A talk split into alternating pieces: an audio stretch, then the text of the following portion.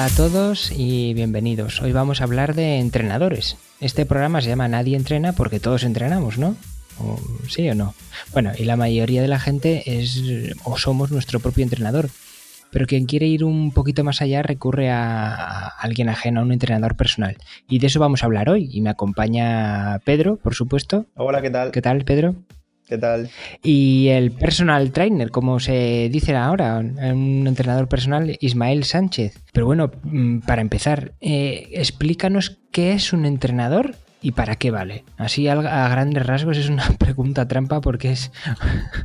bueno, más que contaros eh, qué es lo que para mí es un entrenador personal, os voy a contar o voy a partir desde qué es lo que no tiene que ser, desde mi punto de vista, un entrenador personal y a partir de ahí construir lo que sí que tendría que ser, ¿vale? Sobre todo eh, partiendo de algunos aspectos de lo que se suele ver en, los gimnasios, en los clubes deportivos, de lo que hacen los entrenadores personales, a mi punto de vista, como digo, de forma errónea, que muchas veces hace que los clientes, que la gente que esté en el gimnasio se pregunte si realmente es necesario tener una persona contigo para estar haciendo lo que está haciendo. Sobre todo porque esto es un servicio que se paga aparte y en algunas ocasiones pues es un servicio que, es costoso. Entonces, mm, para empezar, un entrenador, para mí, ¿qué es lo que no es? Para mí, no tiene que ser una persona o no es esa persona que se pone detrás de ti para contarte todas las repeticiones y cada una de las que haces de cualquier ejercicio. ¿Vale? Que ya sean 15 o sean 27, eh, en voz alta ya te mantiene informado de las que llevas, las que te quedan y de paso mantiene informado al resto del gimnasio, al resto de usuarios que estén alrededor tuya, de ti. Eh, de, todo lo que, lo que te queda por hacer. Para mí, el entrenador es la persona que aprovecha cada una de esas repeticiones para obtener información y transmitirte un feedback ¿no? sobre la técnica que estás empleando, sobre el nivel de esfuerzo que llevas, sobre si quiere que la hagas de una manera más potente o menos potente, más veloz, menos veloz. Está pendiente de la fatiga que llevas en cada una de las repeticiones, sobre todo para poner un límite a ese ejercicio. Eso es lo fundamental. O sea, no tengo que contar por contar, sino aprovechar, si vas a hacer 10, cada una de las 10 para sacar toda la información que pueda, para ver de qué manera puedo yo transmitirte un feedback y devolverte ese feedback para que tú saques información y, y entrenes lo mejor posible. Me encanta porque has, has dicho todo lo que no es un entrenador y con todo lo que no es nos has descrito cómo es un entrenador. Es muy curioso. Sí, sí, sí. Bueno, un segundo topicazo y, y, tipicazo, ¿no? porque esto es, real, es que para mí un entrenador no tiene que ser esa persona que hace las, tablas, lo que llamamos las tablas, ¿no? o las planificaciones de entrenamiento, escribiendo una serie de, un número de, series que tienes que hacer de cada ejercicio, un número de repeticiones, un número de segundos que tienes que descansar muy concreto, ¿no? incluso con dibujitos, con fotos, y lo hace todo en base a un archivo que tiene de tablas ya hechas y hace un copia-pega, en lo que el único esfuerzo que le supone es el, o la única personalización que hace muchas veces es cambiar simplemente el nombre del cliente anterior para poner el tuyo en esa tabla. Sin siquiera muchas veces, ya te digo, sin ver a entrenar, sin ver entrenar a ese cliente, sin conocer a ese cliente, como muchísimas de las planificaciones o entrenamientos personales que se hacen y se anuncian online, Simplemente con, los datos que tú le das al cliente, sin saber cómo haces tú un ejercicio, si tu técnica es buena, si es mala, etc. ¿No? Mm, para mí, el entrenamiento personal tiene que ser personalizado. Y para que sea personalizado tienes que conocer a ese cliente. ¿vale? Tienes que haberle visto entrenar. Si tú no ves entrenar a una persona, tú no sabes de qué manera va a reaccionar a ciertos ejercicios que le pongas. O no vas a, no vas a saber, saber si, si los ejercicios los va a hacer de una manera correcta. O sea, una persona que no sabe ejecutar bien una sentadilla o un peso muerto, yo no se lo puedo mandar nunca en una tabla sin haber visto si esa persona es capaz de hacerlo. Por poneros un ejemplo. ¿no? no sé el nivel de esfuerzo que se exige esa persona cuando entrena. Si yo le pongo X repeticiones, yo no sé si cuando llega la última repetición está llegando al nivel de esfuerzo que yo quiero o no. Entonces no hay un tampoco un, un, baremo que tú le digas, percepción de esfuerzo, tienes que llegar, si llega el fallo en todas las repeticiones, perfecto, si te lo quieres cargar es una maravilla pero, pero es muy difícil saber el esfuerzo que le pone el cliente si tú no le ves entrenar. Entonces tú tienes que, estar continuamente dando feedback, tienes que conocer a esa persona para saber exactamente qué es lo que esa persona necesita. Y si necesitas cambiar ejercicios, cambia ejercicios. Yo hay clientes con los que no puedo meter ciertos ejercicios porque no les entra ese ejercicio, no consiguen hacerlo directamente. Entonces, personalizado para mí es conociendo a esa persona y exigiéndole y poniéndole cosas que sabes que va a poder hacer y en las que va a poder progresar y le van a potenciar realmente. Eh, por cierto, para todos los que no conozcáis a Isma, eh, él sobre todo está muy presente en Instagram como arroba hismaxxl y ahí muestra sus rutinas, sus comidas, consejos de entrenamiento, ideas y cosillas o mitos, también desmentir mitos, ¿verdad, eh, Isma? Sí, la verdad que, sí, que me gusta darle un poco el, enfoque práctico al tema de entrenamientos y sobre todo pues, para gente que, no sé cómo digo yo, yo gente, que no es tan profesional o gente que no está tan, tan metida en la materia, pues el desmontarle un poco típicos mitos o típicas frases o típicas leyendas ¿no? que hay en, los gimnasios. Riesgo de lesión, ¿no? que parece que ahora vas a llegar al, o vas al gimnasio y te vas a poner a entrenar tú solo y parece que al tercer día te vas a romper.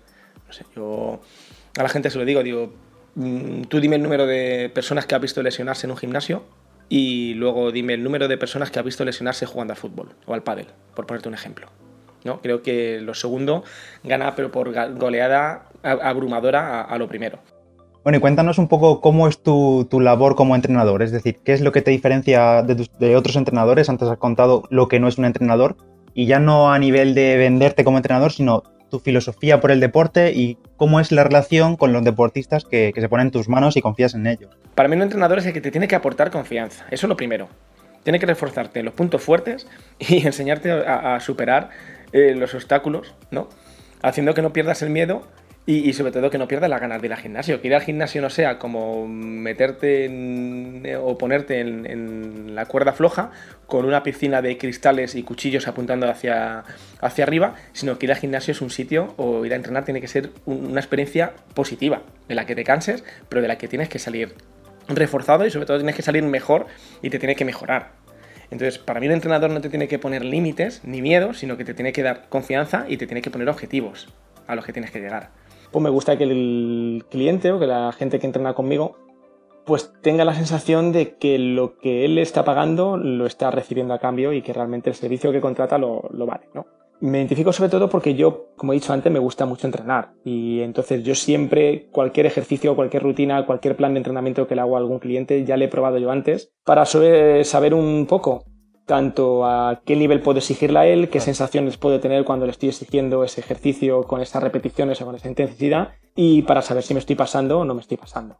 Intento ser muy lógico, muy consecuente, no me meto donde no sé. Cliente que me pueda venir con alguna dolencia, alguna patología que yo no sepa exactamente cómo, cómo tratarla, prefiero derivarlo a compañeros, amigos que tengo que son fisios o que pueden entrenarle mejor que, mejor que yo. Y en cuanto a lo que me contabas tú de deportistas, eso es un punto que, me gusta hablar mucho, es que a mí me gusta entrenar, yo prefiero Mm, el tipo de gente, no sé, el 90% de la gente que quiere hacer deporte, que va a un gimnasio, que es gente que no le importa tantísimo el rendimiento, que no le importa tantísimo el, físico y que lo que quieren es mejorar, sentirse en forma y estar bien. Oye, y antes has comentado el tema de los entrenamientos Spartan.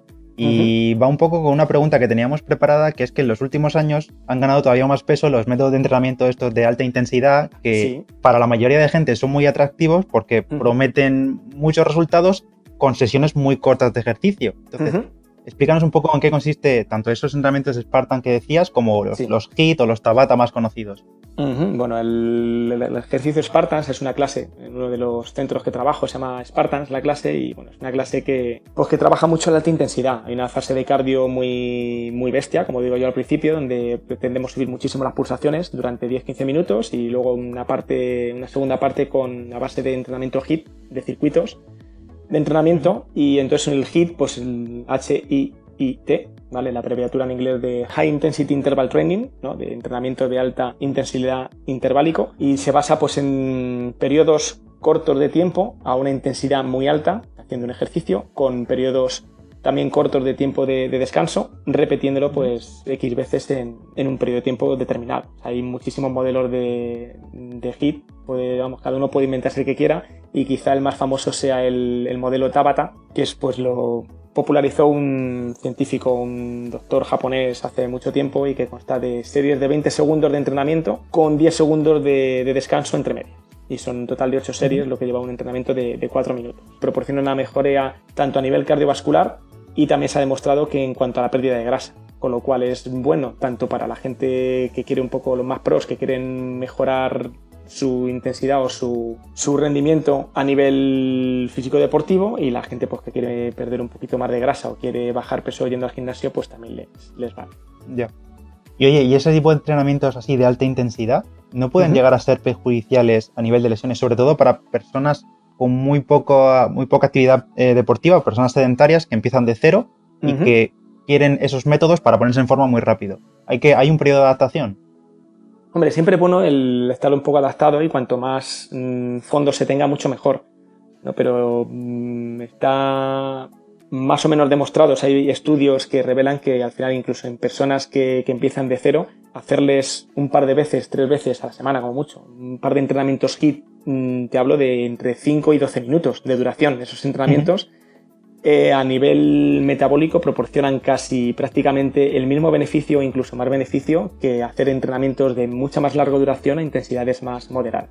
En cuanto a riesgo de lesiones, pues al final es un poco adaptar el nivel que tenga cada cliente, nivel tanto técnico como físico, al tipo de, ejercicios que se le propone hacer.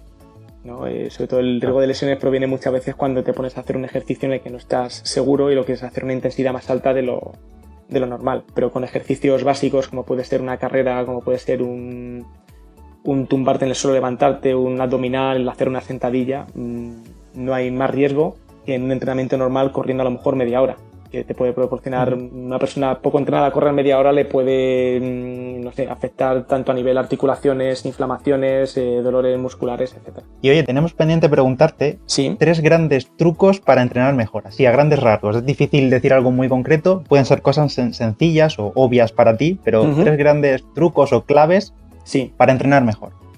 Yo para mí los no sé tres puntos así importantes es pues que alguien que empieza a entrenar en, un gimnasio, que empieza a hacer actividad física como, como cualquiera, aunque alguien que lleve también entrenando mucho tiempo, es el planificarse eh, la semana. Planificarse o la semana, o la quincena, o el mes, o, cada tres días, cada cuatro días, en este mundo que vivimos tan ajetreado y con trabajo, con estudios, con tanta prisa, y planificarse sabiendo cuántos días va a entrenar o cuántos días va a tener disponible para entrenar en esos días, pues, mm, cuántos días va a hacer de ejercicio cardiovascular, entre comillas, ¿no? Pueden ser en clases de gimnasia, puede ser en gimnasios, puede ser saliendo a correr o a montar en bicicleta. Si es hacer fondo corriendo o en bicicleta, pues saber si va a hacer continuo, si va a hacer intervalos, si va a hacer las series típicas que hacemos, ¿no? Aparte de los días de cardio, cuántos días de fuerza va a entrenar a la semana y luego, pues si entrena muchos días a la semana, cuántos días de descanso o de, de entrenamientos alternativos, como puede ser yoga, puede ser pilates, puede ser clases de, de, relajación, de stretching, o simplemente ir a la piscina para soltar un poquito, cuántos días va a dedicar a eso. Un día a la semana sería, sería suficiente en principio, o descansar simplemente sería. Otro truco sería, no truco, otro kit sería el planificar, planificar esos entrenamientos, eh, cuánto tiempo va a emplear en cada entrenamiento cuánto tiempo tiene disponible tanto para ir al gimnasio o prepararse para entrenar, para realizar el entrenamiento y luego para terminar si se tiene que duchar para volver al trabajo, si tiene que volver a casa porque tiene hijos a su cuidado, etcétera, y saber cuánto tiempo efectivo, quitando todo lo previo y lo posterior, va a tener para, para entrenar. Y en función al tiempo que tenga para entrenar, pues saber qué es lo que tiene que hacer. ¿no? Que no se ponga una rutina de dos horas y media o una rutina de hora y media cuando solo va a tener 45 minutos, porque al final un poco la sensación va a ser un poco de, frustración, es decir, no he completado el entrenamiento. Y dentro de la planificación y la duración, pues el que vaya al gimnasio o que salga a correr o salga a montar en bicicleta sabiendo qué es lo que tiene que hacer y cómo tiene que hacerlo. Que no vayas al gimnasio diciendo, a ver qué hago hoy. Y el tercer kick es entrenar con criterio. Si vas a entrenar fuerza, saber que tienes que entrenar fuerte y que el cuerpo tiene que estar descansado y si vas a hacer cardio, pues intentar tocar todos los palos que sean importantes para, para tu entrenamiento. Sabes que puedes hacer un cardio largo para ganar fondo, puedes hacer series cortas, series más intensas, puedes hacer mucha más variedad de, entrenamiento. Esos serían un poco los tres trucos. Planificar la semana, planificar la duración y la intensidad y luego ponerle criterio, decir lo que vas a entrenar y cómo vas a entrenar. Y intrínseco a todo eso está, que lo has comentado en los tres puntos, el descanso, o sea, eh, los periodos de recuperación que son súper importantes y parece que al final eh, es más entrenar, más fuerte estoy y no le damos importancia a, días de no entrenar. Exacto, efectivamente. Entrenamientos alternativos, que en un gimnasio puede ser meterte simplemente en una clase de yoga, una clase de, stretching, por ejemplo, o ir a piscina simplemente a moverte un poquito. Y pues lo que estamos diciendo, que el descanso favorece a que luego el día siguiente o que tu cuerpo pueda adaptarse mucho mejor al entrenamiento que has hecho y a todos los cambios que estás promoviendo con ese entrenamiento y que luego el día siguiente al descanso o los días después del descanso que puedas entrenar con mucha más fuerza. ¿Vale? Lo que pasa es que esto también es un poco, mm, es un poco mito, ¿no? lo del descanso es parte del entrenamiento porque en función también a cómo entrenemos, el cuerpo va a necesitar más o menos descanso. ¿no? Hay gente que va al gimnasio únicamente a hacer zumba y clases de pilates o de body balance y yo esa gente pues, pues oye, si vas al gimnasio siete veces a hacer cinco clases de zumba a la semana y dos clases de pilates, yo sinceramente no creo que esa gente necesite imperiosamente descansar. A lo mejor le va mejor ir a hacer el pilates o hacer el yoga, hacer el body balance, que quedarse en casa sin hacer nada. Pero sin embargo, en el caso, por ejemplo, vuestro, ¿no? Tanto corriendo, montando en bicicleta, si haces sesiones muy intensas, la mejora para el cuerpo y, los cambios en el cuerpo vienen precisamente en el día de descanso.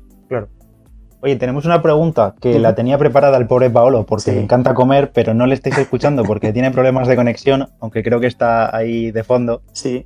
Pero a Paolo eh, se pasa el día comiendo. O sea, quien le siga en Instagram verá que se pasa el día comiendo. Entonces, hay que hablar de comida contigo. Eh, ¿Cuál es tu dieta? Y así a grandes rasgos, ¿por qué haces esta dieta? Sabemos que tú haces mucho entrenamiento de alta intensidad y de fuerza y demás. Tienes unos requerimientos que no tienen por qué aplicarse, que, se, quede claro que lo que tú haces no es para todo el mundo. Entonces, más o menos, ¿qué dieta sigues tú y por qué? Sí, mira, yo la llevo unos meses, eh, coincidiendo con, pues, con el parón que llevo de bicicleta, desde el mes de septiembre, octubre del año pasado más o menos, que pues sigo lo, mm, lo que se denominan o lo que se llaman ayunos intermitentes, ¿vale? Pues que en mi caso hago un ayuno de 16-8, se llama, y es que yo intento desde la última comida que hago en un día hasta la primera comida que hago al día siguiente, pues intento pasar aproximadamente entre, entre 14 y 16, 18 horas sin, sin comer, sin ingerir alimento. quitando a lo mejor algún café con un poquito de leche y alguna porción de chocolate, intento que sea el 90-99%, pues es lo que se denomina el ayuno intermitente. Y luego tienes una ventana de 7, 8, 9 horas donde tienes que intentar o donde intento comer todo el requerimiento calórico que necesito durante el día. Esto lo hago desde hace 5 meses más o menos, desde el mes de septiembre-octubre, porque es el periodo en el que ya he dejado de, de montar en bicicleta y entonces mi requerimiento calórico no es tan alto como cuando entreno en bicicleta. Cuando entrenaba en bicicleta, pues a lo mejor entrenaba 8 o 10 horas a la semana, necesitaba un aporte de hidratos de carbono altísimo, porque los entrenamientos están bastante intensos, entonces pues era mucho más cómodo y más práctico todo ese aporte de hidratos de carbono hacerlo cada, cada X tiempo, ¿no? o sea, cada poquito tiempo, cada 2, 3, 4 horas, de esa manera podía cargarme mejor. Oye, ahora que sacas el tema del ayuno intermitente, ¿qué beneficios eh, tiene este tipo de, ingesta de comida? Lo que decía, que beneficios son, pues así a, grandes rasgos son dos. Uno es el control de la insulina, ¿no? que es que el cuerpo aprenda a controlar un poco la, secreción de insulina al torrente sanguíneo ¿no? para, para contrarrestar la glucosa de los alimentos que, estamos comiendo. Y otro es la autofagia. La autofagia, lo que he dicho antes, es pues ese mecanismo por el cual las células se regeneran a base de, comer todos esos residuos que, que, se van produciendo, desde, como he dicho, proteínas hasta virus o bacterias que puedan estar cercanas a ellas, para conseguir pues, moléculas que sean funcionalmente mejores. ¿no? Todo esto pues, puede mm, beneficiar al cuerpo, pues que puede prevenir tanto enfermedades neurogenerativas, prevenir la diabetes tipo 2 por el control de insulina que hemos dicho, promueve la longevidad y refuerza el sistema inmunitario. Si os dais cuenta, eh, al final el instinto animal que tiene cualquier animal, si tenéis mascotas, cuando está enfermo es no comer. Igual que muchos de nosotros cuando estamos malos nos quita el hambre y precisamente eso es lo que, lo que hace es que favorece la autofagia para, para que el cuerpo se regenere a base de comer todos los residuos que se están generando. Y hoy, en día que todos llevamos pues, una pulsera de actividad, un reloj inteligente, eh, aparatos que nos miden la actividad diaria y que nos dicen, oye, has gastado X calorías eh, durante este entreno. ¿Nos, podemos fiar de ese gasto calórico que nos dice un reloj? Por ejemplo, si nos dice, oye, has quemado 2.000 calorías, que sería un entreno muy intenso, muy largo, imagínate corriendo, y tienes otras 1.500, 2.000 basales de gasto calórico, ¿significa que puedo sumar todas esas calorías y consumir, o sea, como dice Pablo, empotrarme 4.000 eh, calorías en el mismo día? Hombre, el hacerlo día a día es un poco un, poco un arma de doble filo, no, no, un arma de doble filo, para mí es peligroso. ¿no? Porque el cuerpo al final no se basa en, como un reloj, ¿no? Como, como si fuera la nómina que nos ingresa en la nómina a día 1 y nos tiene que durar hasta el día 31 ¿no? del mes, sino que el cuerpo lo que va haciendo es un balance acumulado con, con el tiempo. Entonces yo creo que, el, que no es mm, bueno el decir el día que he consumido 4.000 calorías, meterme 4.000 calorías del tirón y luego el día siguiente, si a lo mejor descanso, meterme solo 1.000. Sino más o menos sí que habría que llevar un, un cálculo de, de, lo que tú consumes, lo que, tú vas gastando a lo largo de una semana, de 5 días, 4, un periodo de entrenamiento X, y a partir de ahí pues fraccionar un poco tus comidas para que esa ingesta calórica vaya un poco más moderada y no te metas el día, el domingo que has salido con la grupeta 5.000 calorías y luego el lunes te tengas que meter solo 600. Sobre todo porque el día de las 600 te vas a estar que te muerde las uñas y el día de las 5.000 vas a tener una sobredosis de azúcar en sangre brutal, ¿no? Claro. Es que yo creo que tenemos la sensación como que a las 12 de la noche el cuerpo se resetea, ya el contador de calorías empieza de cero. Y luego también pasa una cosa muy curiosa con el tema de la, alimentación, y también lo he comentado antes, que muchas veces, pues también otro de los mitos que, nos dicen es la dieta de un deportista de fondo, un corredor o un ciclista, tiene que ser el 70% hidratos de carbono, el 20% grasa, el 10% proteína. Por ejemplo, habla así un poco a, a grosso modo y depende de quién te lo diga, te puede decir de una manera o de otra. Claro, cuando estamos hablando de un ciclista, o cuando hablando de un ciclista, esta gente de nutrición deportiva, están pensando o, se piensa o se refieren pues a lo que he dicho antes, a un contador, a un purito, a un from, a un Nairo Quintana, que están entrenando pues cerca de entre 25 y 30 horas a la semana aproximadamente de promedio, haciéndose entre 800 y 1200 kilómetros semanales en bicicleta, por ejemplo, ¿no? o un corredor que se puede hacer sus 120, 140 a la semana. Entonces, eh, tenemos que ser un poco consecuentes con cómo entrenamos. Si yo entreno la semana 6 horas en bici y de las 6 horas en bici, 3 horas son de pachanga con, con la grupeta, pues obviamente mi cuerpo no necesita una ingesta calórica enormísima. O si a lo mejor entreno un lunes a tope, pero sé que hasta el viernes no voy a volver a entrenar, pues el lunes cuando vuelvo a entrenar no me hace falta mmm, meterme los dos kilos de espaguetis o de macarrones, que nos metemos muchos, con la excusa de salir montar en bicicleta dos horas, ya que hasta el viernes tengo tiempo de sobra para poco a poco ir recargando esos hidratos de carbono y luego ver cómo voy a entrenar el viernes. Pues si el viernes hago una hora y media, un poco a ver el paisaje, pues tampoco es necesario que tenga el cuerpo cargado de, hidratos, ¿no? Entonces siempre hay que comer un poco con consecuencia, es decir, cuánto gastas en el entrenamiento de hoy, cuándo va a ser el siguiente entrenamiento y cuánto vas a gastar en ese siguiente entrenamiento, ¿no? Esto es como el coche. Yo siempre digo que imagínate que cuando tú vuelves a casa de un viaje con el coche, la, gasolina que tienes en el motor se desapareciera, ¿no? Pues si vas a ir de Madrid a Getafe, no vas a llenar el depósito, ¿no? Y no vas a dejar el depósito lleno del lunes hasta el viernes que vas a volver de Getafe cuando sabes que lo vas a perder todo. Entonces, un poco el, jugar en consecuencia con eso. ¿Cuándo entrenas? ¿Cuánto vas a entrenar? ¿De qué modo? ¿Y cuánto tienes que comer? Y luego hacerlo un poco pues, ponderado de lo que he dicho.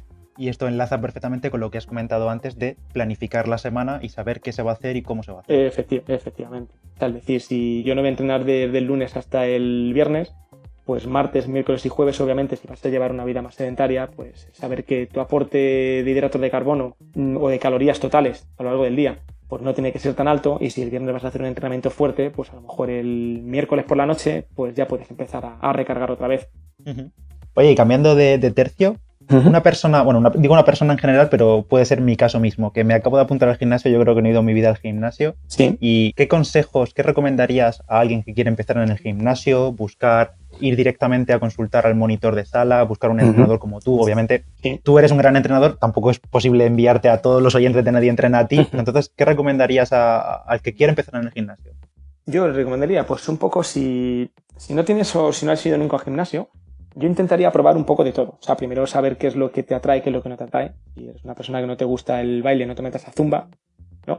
Pero intentar probar todo lo que está un poco en consonancia con lo que a ti te gusta. Tanto clases como como pesas, como, no sé, como puede ser correr, como puede ser montar en bicicleta, y que intentes primero pues ver qué es lo que, qué es lo que te puede gustar y de qué forma puedes hacerlo pues para que puedas repetir mm, el ir al gimnasio sin que te cueste mucho. ¿no? Eh, tienes que tener claro qué objetivo tienes ¿no? y qué objetivo real tienes. Si tu objetivo es perder peso, si tu objetivo es que quiere llegar al verano y quieres marcar un poco la tableta de chocolate o quieres sacar un poco más de músculo o si simplemente quieres correr o, montar en bici, como estamos diciendo. Y a partir de ahí, pues intentar pues mm, siempre asesorarse, ¿no? siempre con un buen profesional, que puede ser un monitor en sala, que los hay muy buenos, puede ser con un entrenador y asesorarte un poco de qué es lo que tienes que hacer. Yo personalmente siempre prefiero y le digo a la gente que empiece haciendo ejercicios grandes, que se olvide de hacer el típico ejercicio de bíceps con el codo apoyado en la rodilla o el típico ejercicio de tríceps en una máquina, sino que empiece con ejercicios muy grandes, como puede ser una sentadilla, como puede ser un pre-banca, como puede ser hacer haciendo dominadas en las máquinas que te ayudan a subir, que meta muchísimo entrenamiento de pierna, porque al final la pierna es la que va a activar todo el cuerpo, y luego muchísimo entrenamiento de core. Core, el core no solamente abdominales, sino trabajar todo lo que es la zona media del cuerpo, tanto por delante como por detrás, como por oblicuo. Eso sería un poquito los principios de una persona en un gimnasio lo que yo le mandaría. Y luego ya a partir de ahí y que coja el hábito de a lo mejor ir al gimnasio, apuntarse y conseguir ir dos, tres, cuatro veces por semana durante un par de meses, pues a partir de ahí ya ver cómo, cómo evoluciona y, qué camino puede tomar. Y hablando del core, eh, ya sabemos que tiene muchísima importancia a la hora de, correr, sí. pero también es muy importante para el bici, aunque es menos conocido y parece que siempre se recomienda más el ejercicio de, core, de zona media y demás a corredor. ¿Qué, importancia tiene el core también para ciclistas? El core es fundamental no solo como dices tú para correr, para ciclistas, incluso para la vida real. ¿no? El core es el, centro del cuerpo y del centro del cuerpo es donde salen todos los, movimientos. ¿no? Las extremidades salen del tronco y cuanto más fuerte tengas el tronco, eh, mucha más potencia, mucha más estabilidad, mucho menos riesgo de lesión, menos molestias vas a tener en todo el cuerpo. En el caso del ciclista, pues el core es fundamental sobre todo para evitar todas las molestias de espalda, ¿no? Sobre todo cuando estamos subiendo un puerto, cuando estamos, decía antes Pablo del Angliru, pues cuando estás subiendo el, el Angliru, cuando estás subiendo una cuesta un 25% con los desarrollos que tenemos, que siempre se hace durísimo, cuando llegas arriba te das cuenta que, no solo son las piernas lo que te duelen. Es más, es que quizá las piernas sea lo que menos te duela. ¿no? Y lo que más te duela sea la, zona lumbar de tirar de riñones, como se suele decir popularmente. ¿no? Entonces, pues el potenciar el core, que el core al final, lo que digo, es tanto la zona abdominal, el recto abdominal, que es la tableta de chocolate que, conocemos todos, los oblicuos, que son los que van por los laditos, y luego toda la musculatura lumbar, lumbar extensora de la columna, todo lo que, todo lo que rodea a la columna es fundamental. Es, mm, yo igual, siempre pongo el ejemplo, no sé si, si, sabéis estos muñecos que son que hay en tiendas de juguetería, jugueterías antiguas, que es un cubo de madera, que el cubo de madera luego tiene un muelle y en la parte de arriba del muelle tiene la cabeza de un payaso. No sé si, si te suena, si lo habrás visto alguna vez. Sí, ¿verdad? Pues entonces yo creo que, que hagamos el... Imaginemos ¿no? El que tenemos dos muelles. Un muelle puede ser el muelle este que había, igual, el que hay en las jugueterías, es un muelle que, se pasa de mano a mano, un muelle súper flexible, que es muy largo, de un alambre muy finito, ¿no? Que lo tiras por la escalera y bajas solo por las escaleras. Eso es, sí, sí. Y, ¿no? y le ponemos el muelle, ese muelle a los dos tacos, al que hace de base y al que hace de cabeza del payaso, pues la cabeza del payaso, te digo yo que al más mínimo movimiento, la cabeza del payaso estaría en el suelo. Si en lugar de poner ese muelle ponemos el amortiguador de una moto, igual que todos tenemos la imagen del amortiguador ese gordo, fuerte, robusto, pues al final ese payaso si le tira, le tiras entero, pero nunca se va a caer, ¿no? Entonces pues esa es la función que hace el core. El core estabiliza y hace que cualquier movimiento que salga de, las extremidades, tanto sea los brazos para levantar una barra en un prepanca, levantar pesas por encima de la cabeza, o una pedalada en la bicicleta, o la zancada, simplemente la estabilización de una persona corriendo, sobre todo cuando corre a ritmos muy altos, es fundamental. Esa es, la, esa es la función del core. Yo creo que ese ejemplo visual gráfico ¿no? es el que, el que mejor puede ilustrarlo. Pues sí, nos tenemos que poner las pilas todos con esto porque es fundamental. Cada vez más los ciclistas profesionales, no, yo creo que habrá pocos, y sobre todo en los equipos punteros, tienen entrenadores de core prácticamente, tienen un entrenador personal únicamente para trabajar todo el tema de core y todo el tema de, fuerza en, gimnasio. Aparte luego de los entrenadores que tengan para tema de vatios y de ritmos y de carrera y preparadores físicos, pero cada vez le dan mucho más importancia a lo que es el entrenamiento de fuerza y, ciclistas fundamentalmente al tema del core. Fenomenal. Pues oye, Ima, eh, encantados de tenerte aquí con nosotros. Una pena que Paolo no haya podido seguir la conversación por, la, por tener mala conexión. Eh, ¿Dónde te podemos encontrar? Eh, bueno, sabemos tu cuenta de Instagram, aunque recuérdanosla y si te podemos encontrar en alguna otra parte. Bueno, la cuenta de Instagram es, como hemos dicho antes, es IsmaXXL, pero con una H delante. H IsmaXXL. Esa es la cuenta de, Instagram. Y luego trabajando, pues estoy trabajando ahora mismo en dos centros. Uno es David Lloyd Clubs, que está en, en Aravaca. ¿Vale? Es un, club deportivo con pista de pádel, piscina, club familiar, muy, muy chulo que abrió hace un año, nuevecito. Y luego estoy en la cadena Holmes Place y estoy en el centro que está en Palacio de Hielo, aquí al lado del Campo de las Naciones, entre pues, calle Silvano, entre la M40 y la M30, más o menos cerca de Arturo Soria, en la zona de Canillas, pues ahí estoy trabajando en esos dos clubs. Uno más por las mañanas, otro más por las tardes, pero en cualquiera de esos dos me pueden, me pueden encontrar. Fenomenal. Os dejaremos de todas formas toda la información en la descripción del podcast. Y nada más. Eh, muchas gracias por todo, Isma. Eh, un saludo de parte de Paolo, aunque no lo podemos escuchar. Y a, y a nosotros, eh, pues recordad que podéis seguirnos en las redes sociales de Nadie Entrena, en Facebook, Instagram, Twitter, en todos lados. Podéis dejarnos una valoración en iTunes, que siempre se agradece. Y nada más, nos vemos en el siguiente. Muchas gracias, Isma. Un saludo. Muchas gracias. Hasta luego. Chao.